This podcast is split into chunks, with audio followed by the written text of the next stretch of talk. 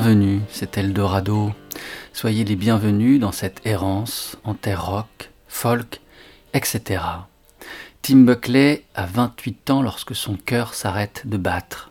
Sa voix de contre-ténor s'élevait encore dans les airs quelques heures plus tôt dans un club de Dallas, Texas, le Electric Ballroom, en cette nuit qui augurait l'été 1975. Les dix années précédentes, Buckley avait fait de la musique, comme on explore des terres vierges, comme on franchit des haies, comme les enfants courent pour semer leur ombre. Il teinte vite le folk de ses débuts de psychédélisme, puis le plonge dans les grandes lames imprévisibles du jazz et les courants profonds de la musique contemporaine, pour opérer ensuite un virage inattendu vers la moiteur de rivage funk et rhythm and blues. Buckley peut tout se permettre grâce à une voix qu'il parvient à promener sur cinq octaves. Buckley est le chant de l'affranchissement, la silhouette de la liberté. Inclassable, il a pu confier Narquois à son ami le guitariste Lee Underwood, nom de Dieu, ou bien le gouvernement t'envoie à l'abattoir, ou bien les hippies te noient dans l'amour et l'huile de patchouli. La liberté a un prix, et en l'occurrence, ce prix s'appelle solitude. Le grand public, comme l'industrie du disque, cesse progressivement de suivre Buckley dans sa quête. Mais ce dernier ne désespère pas. Guy Darol, dans son ouvrage Outsiders, paru aux éditions du Castor Astral, écrit au sujet du chanteur. Selon Judy Buckley, son mari ne désemparait pas. Il perfectionnait sa voix en écoutant Imasumak. Son vibrato cherchait à exprimer l'orage et le chant des oiseaux. Il voulait imiter le feulement du tigre et la flûte de Pan. Était-il sensible aux seules performances de la chanteuse Inca qui couvrait le registre d'un baryton et d'un soprano colorature N'était-ce pas plutôt le souffle, l'esprit du souffle, qu'il voulait reproduire en s'immergeant dans le mouvement des forces dont Imma Sumac était un emblème animaliste? Il travaillait à la fusion des sons qui effacent toute distance entre l'homme et son environnement cosmique.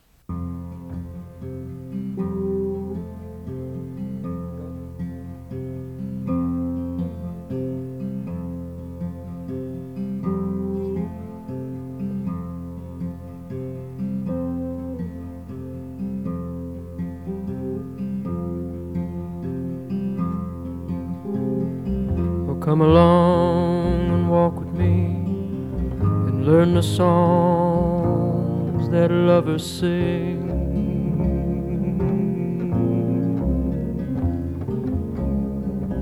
When they believe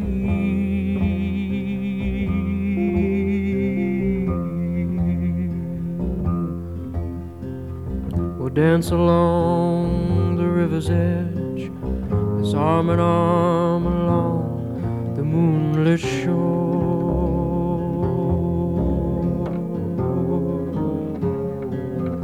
The midnight cry.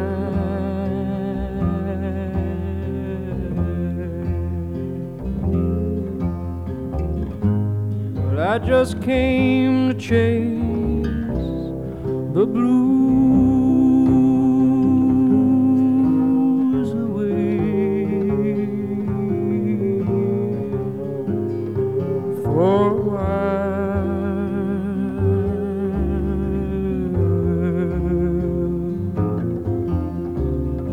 Just like a child, you cling to me from every sound that rushes near. I whisper, it's just the breeze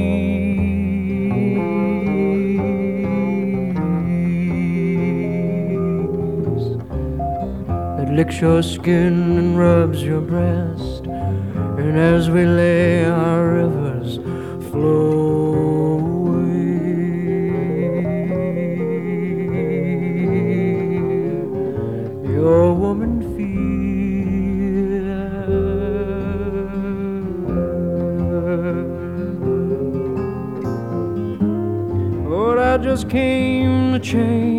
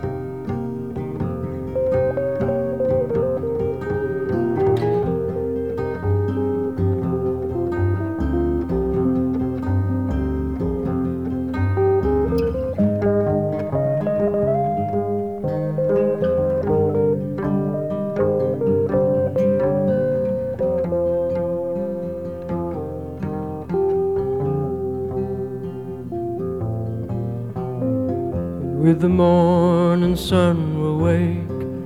And lift our eyes and watch the eagle fly.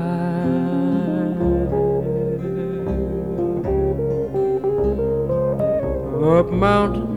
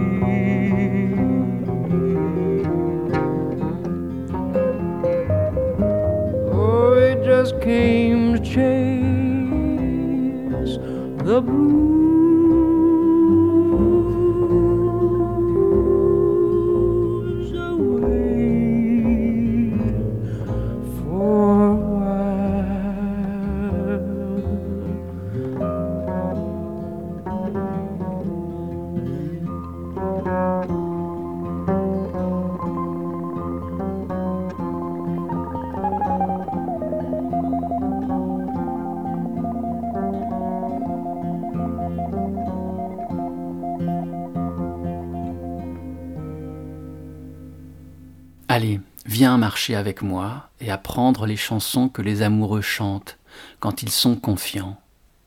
Nous danserons le long du rivage, enlacés sur la rive éclairée par la lune et baignés des larmes de la nuit. Je suis venu chasser le blues, au moins pour un temps. Comme une enfant, tu t'agrippes à moi au moindre bruit qui s'approche. C'est juste la brise qui lèche ta peau et se frotte à ta poitrine. Avec le soleil du matin, nous nous réveillerons, lèverons nos yeux et apercevrons l'aigle voler au-dessus des montagnes.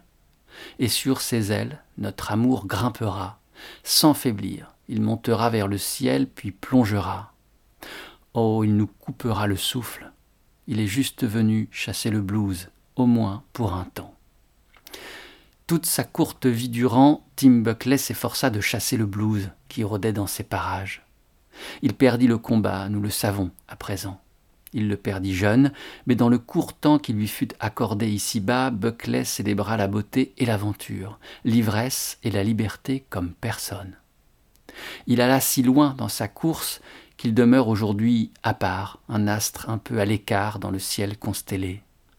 Lorsqu'elle est en 1983 invitée par le patron du label indépendant Fort AD à s'inscrire dans le projet This Mortal Coil, collectif composé de musiciens appartenant à des groupes signés par le label, Elizabeth Fraser propose de reprendre une chanson de Buckley.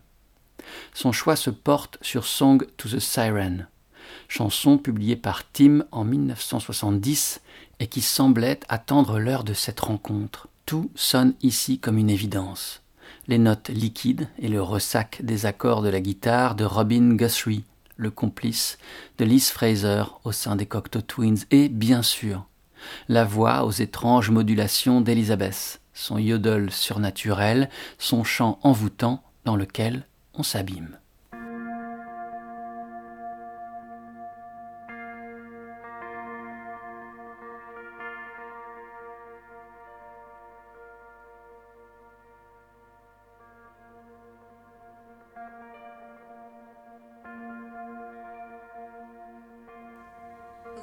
Floating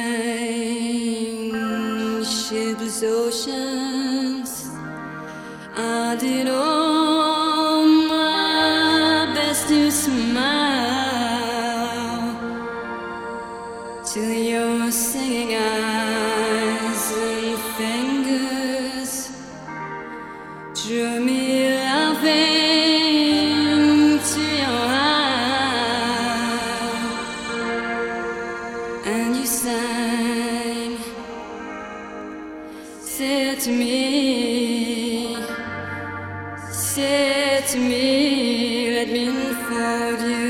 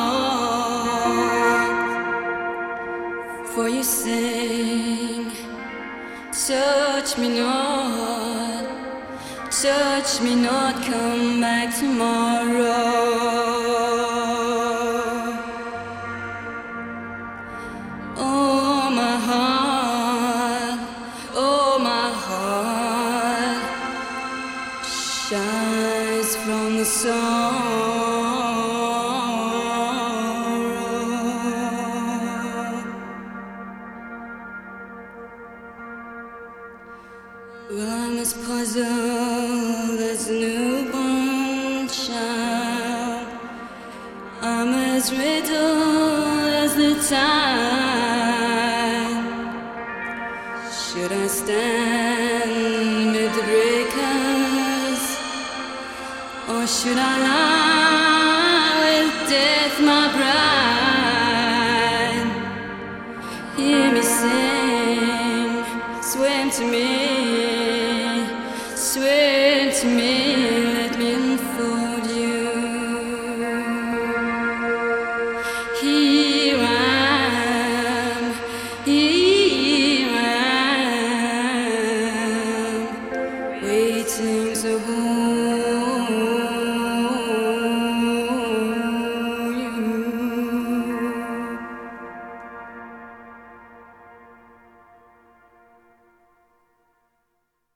Beau jour, tandis que les Cocteau Twins répètent, un étrange chant sort de la bouche de Liz Fraser.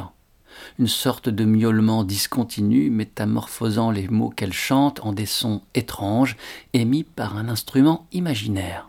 C'est Mishka Asayas dans le dictionnaire du rock qui compte de manière onirique la naissance du chant rêveur de Liz Fraser. Et ce chant-là, singulier, incomparable, outre ses traversées régulières sur les vaisseaux Mortal Coil et surtout Cocteau Twins, s'est invité sous d'autres pavillons plus éphémères. La liste impressionne. On l'entend aux côtés de Felt, Ian McCulloch, Ian Tiersen, Peter Gabriel, The Wolfgang Press, Massive Attack. Massive Attack, groupe sur lequel le journaliste et critique musical, fondateur du magazine Les Inrecuptibles Jean-Daniel Beauvalet, a écrit. L'apparition de Massive Attack est un assaut frontal contre un acquis supposé de la musique. Cette certitude que des nouveaux mouvements viendront la régénérer quand elle entre en impuissance, comme c'est le cas depuis les débuts de la musique du diable, régulièrement réveillée par des remous d'ampleur, du rockabilly à la house, de la techno au punk, du psychédélisme au hip-hop. Massive Attack, vaurien de Bristol en Angleterre, est le premier groupe à officialiser la mort de ces illusions collectives.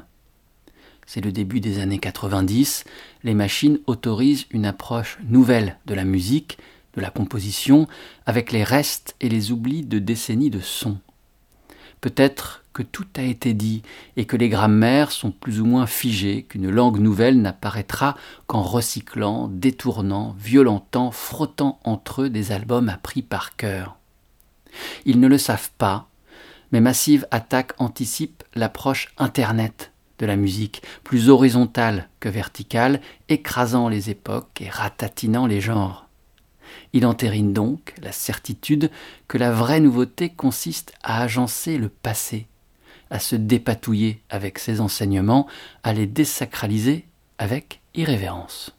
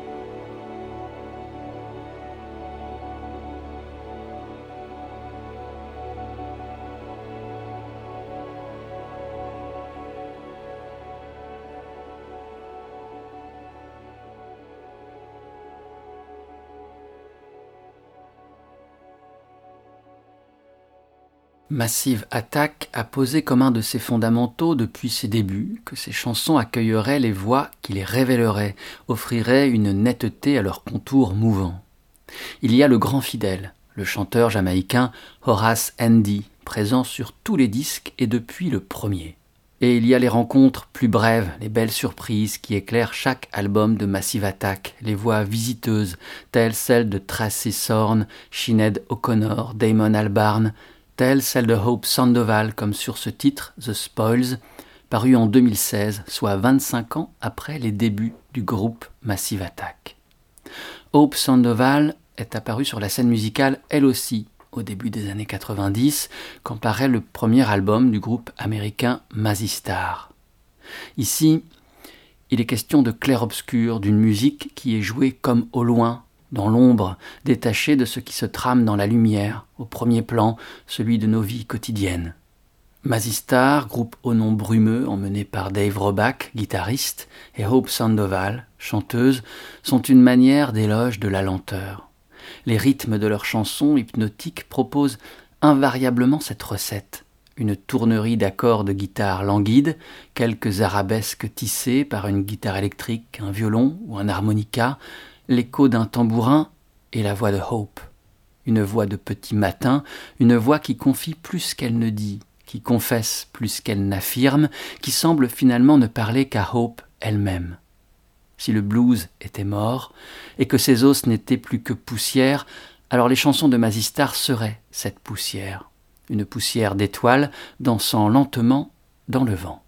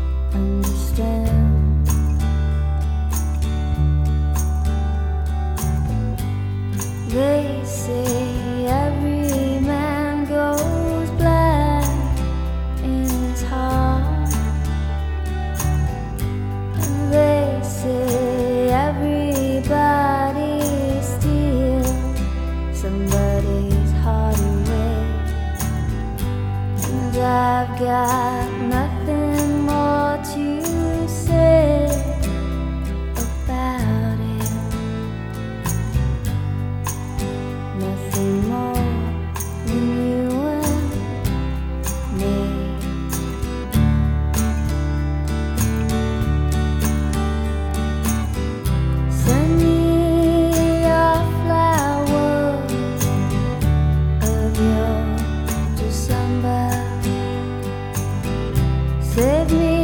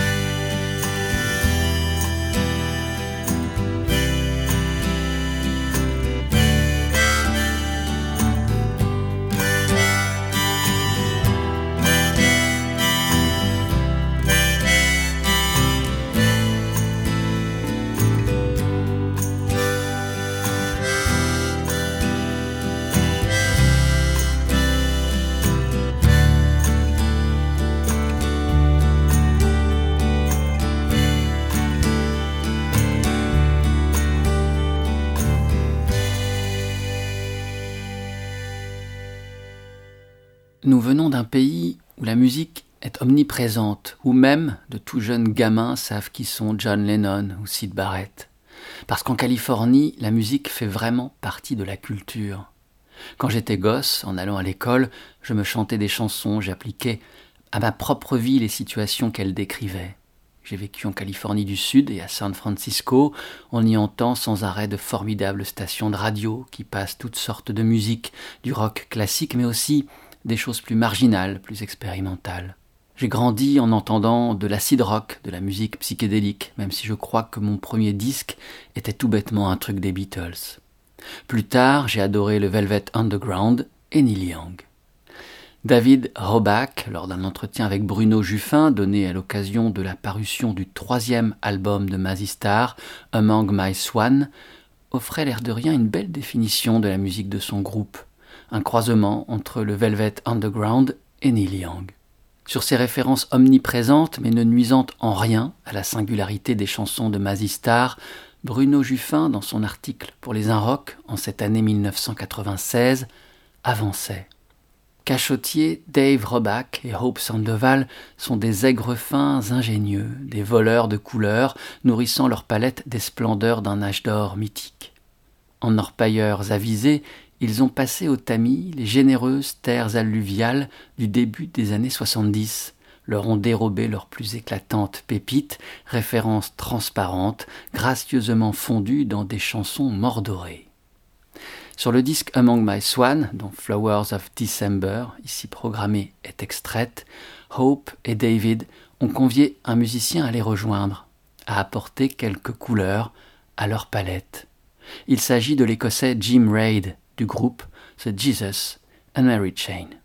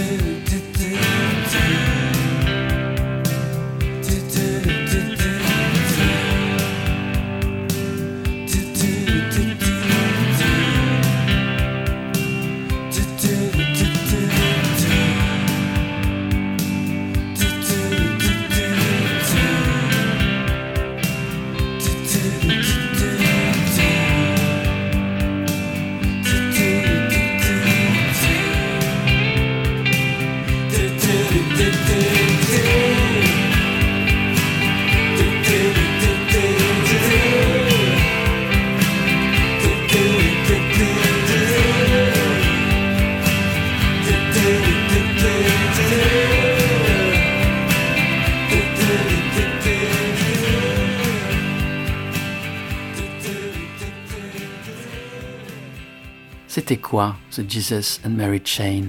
Une secte à part? L'écume d'un mouvement? La vague après les Smiths? La mode revenue au noir? Ça ne sonnait pas très anglais, ça nous ramenait Père Ubu, Yusker Dew. Ils étaient de Glasgow, Jim et William Reid. Ils ont conquis Londres en quelques mois avec leur concert de 20 minutes, fourré au Larsen, au feedback. Les types du NMI exultaient. Un garage band en activité, tous les Duran Duran de la planète pop exécutés, cramés en une seule rafale. Les Jesus and Mary Chain n'allaient peut-être pas durer plus de deux saisons, mais leur miel avait un goût acide à s'en lécher les pattes. Les disques rayés, ainsi s'intitule le blog dans lequel François Gorin critique à Télérama, distille ses chroniques musicales. Finalement, les Jesus and Mary Chain ont duré. Trajectoire fut accidentée, émaillée de baisses de régime et quelques retours en grâce. Leurs chansons ne se sont jamais réellement départies de cet oscillement entre bruits sourds de guitares tronçonneuses et ballades vénéneuses et aériennes. Darklands, leur second album paru en 1987 et ouvert par la chanson éponyme, est peut-être leur plus belle réussite. Il y a, en ces terres enténébrées, sous ces cieux plombés, un repos trouvé, une quiétude qui perce, une lumière quelque part, une embellie possible. Le disque se clôt, sillon noir creusé sur deux faces, terre sombre, de vinyle labouré, sur une courte chanson douce, un au revoir tendre, About You. Cette chanson, sera reprise l'année suivante, en 1988, par la chanteuse Sandy Shaw. Mais comment diable une chanteuse de variété pop swingante qui remporta le concours Eurovision dans les années 60 se retrouve-t-elle à reprendre une chanson maladive d'un groupe confidentiel de rock indépendant en 1988 Il faut pour comprendre remonter à l'année 1984 quand la route de Sandy Shaw croise celle d'un certain Morrissey, chanteur d'un autre groupe britannique, The Smiths.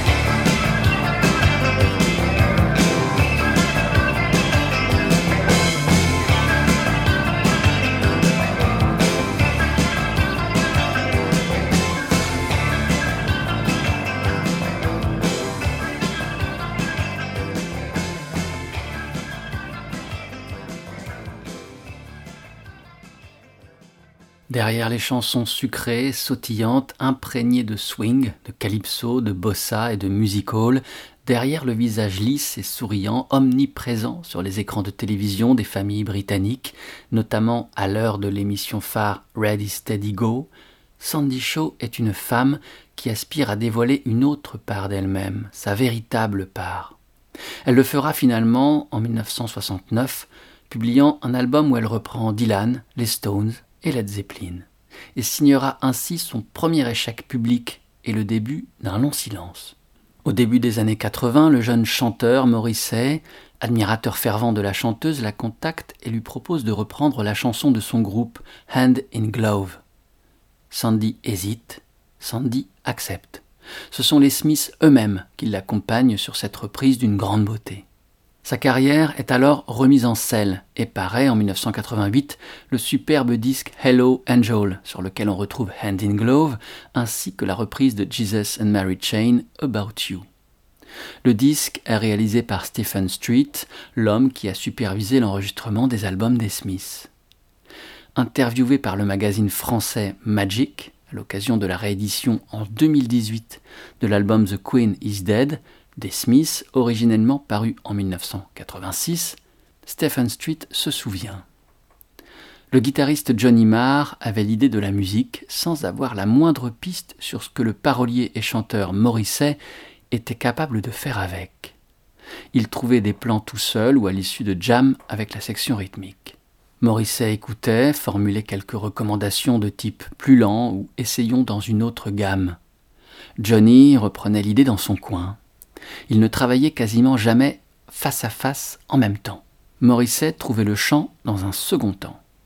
Plus loin dans l'entretien, Stephen Street confie Les Smiths étaient comme les Beatles ou les Kings, des êtres très différents les uns des autres qui, ensemble, avaient quelque chose de plus et créaient des choses d'un niveau supérieur.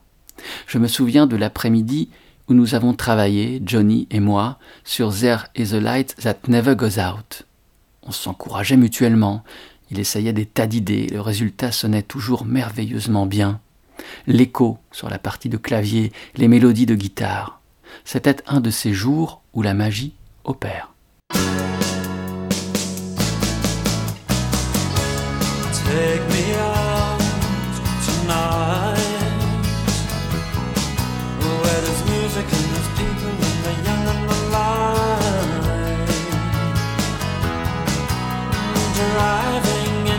Car. I never, never want to go home Because I haven't got one anymore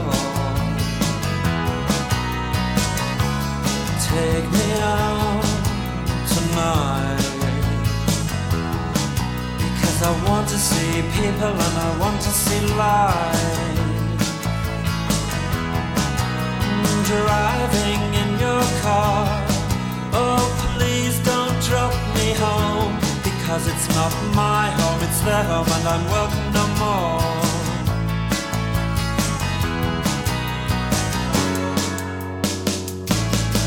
And if a double-decker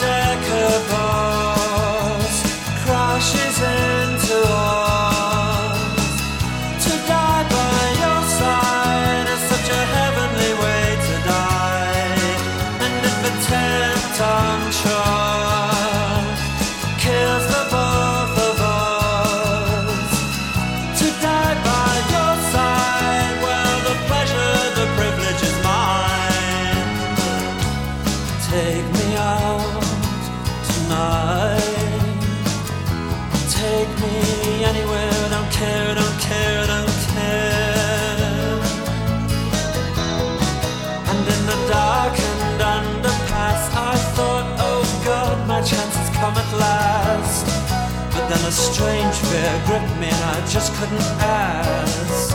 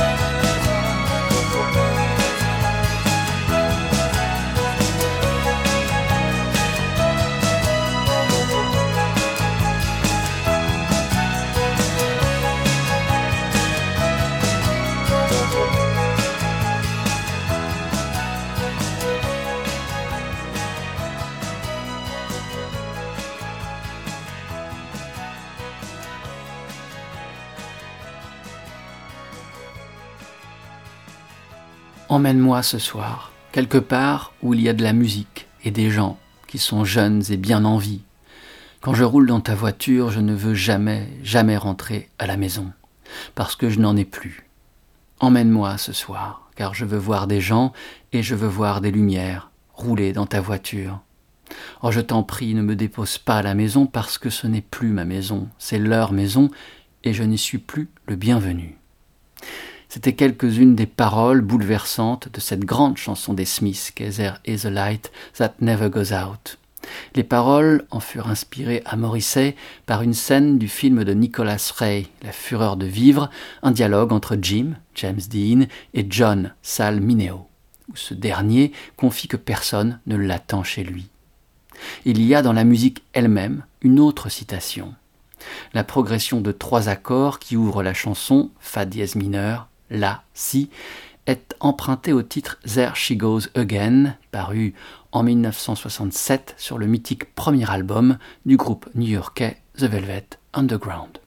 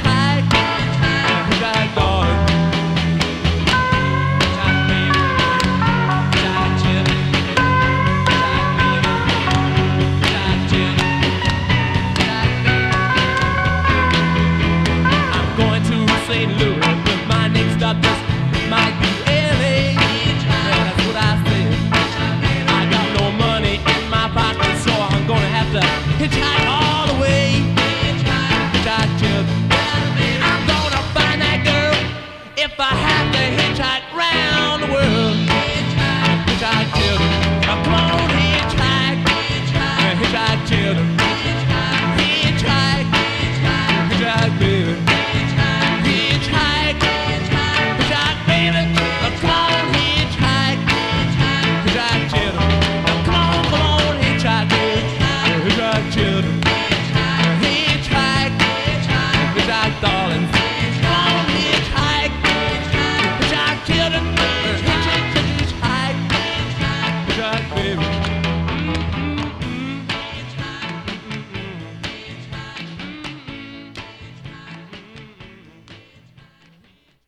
Hitchhike figure sur l'album Out of Our Heads que les Rolling Stones faisaient paraître en 1965 et est une reprise d'une chanson publiée trois années auparavant par son véritable auteur Marvin Gaye.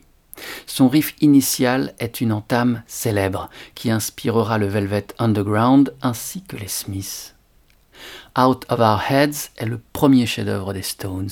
Jagger et Richards commencent d'y composer des chansons imparables, telles Heart of Stone et I Am Free, et continuent d'honorer, à travers des reprises à l'énergie folle, la musique africaine-américaine et en particulier le blues, que Brian Jones et ses compagnons admirent par-dessus tout. Cette admiration est telle que lorsqu'il s'agit, en 1962, de trouver un nom pour leur groupe tout juste formé, leur choix se porte sur le titre d'une chanson d'un de leurs bluesman préférés, un certain Muddy Waters. Sa chanson, enregistrée en 1950, s'intitule Rolling Stone. Une pierre qui roule, dans l'imaginaire américain, c'est un être sans attache, un éternel voyageur qui change de boulot au gré de ses déplacements erratiques. Une figure, somme toute, providentielle pour offrir à cette errance, en terre rock, folk, etc. un terme pour clore cet épisode d'Eldorado. Merci d'avoir été à l'écoute et merci, qui sait, de votre fidélité. Souvenez-vous de cette adresse. Vous y trouverez émissions et playlists www.radio-eldorado.fr. Portez-vous bien, à la prochaine. Ciao.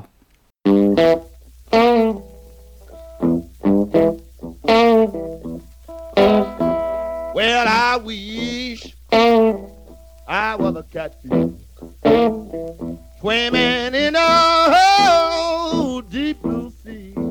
I would have all you good-looking women fishing, fishing after me, showing up after me, showing up after me. Oh Lord, oh Lord. Shona.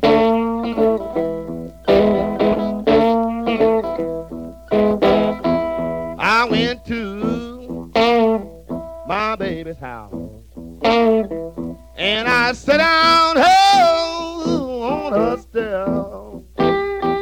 She said, Come on in now, buddy. You know my husband just now left. Showing up and just now left. Showing up and just now left. Oh Lord. Oh well.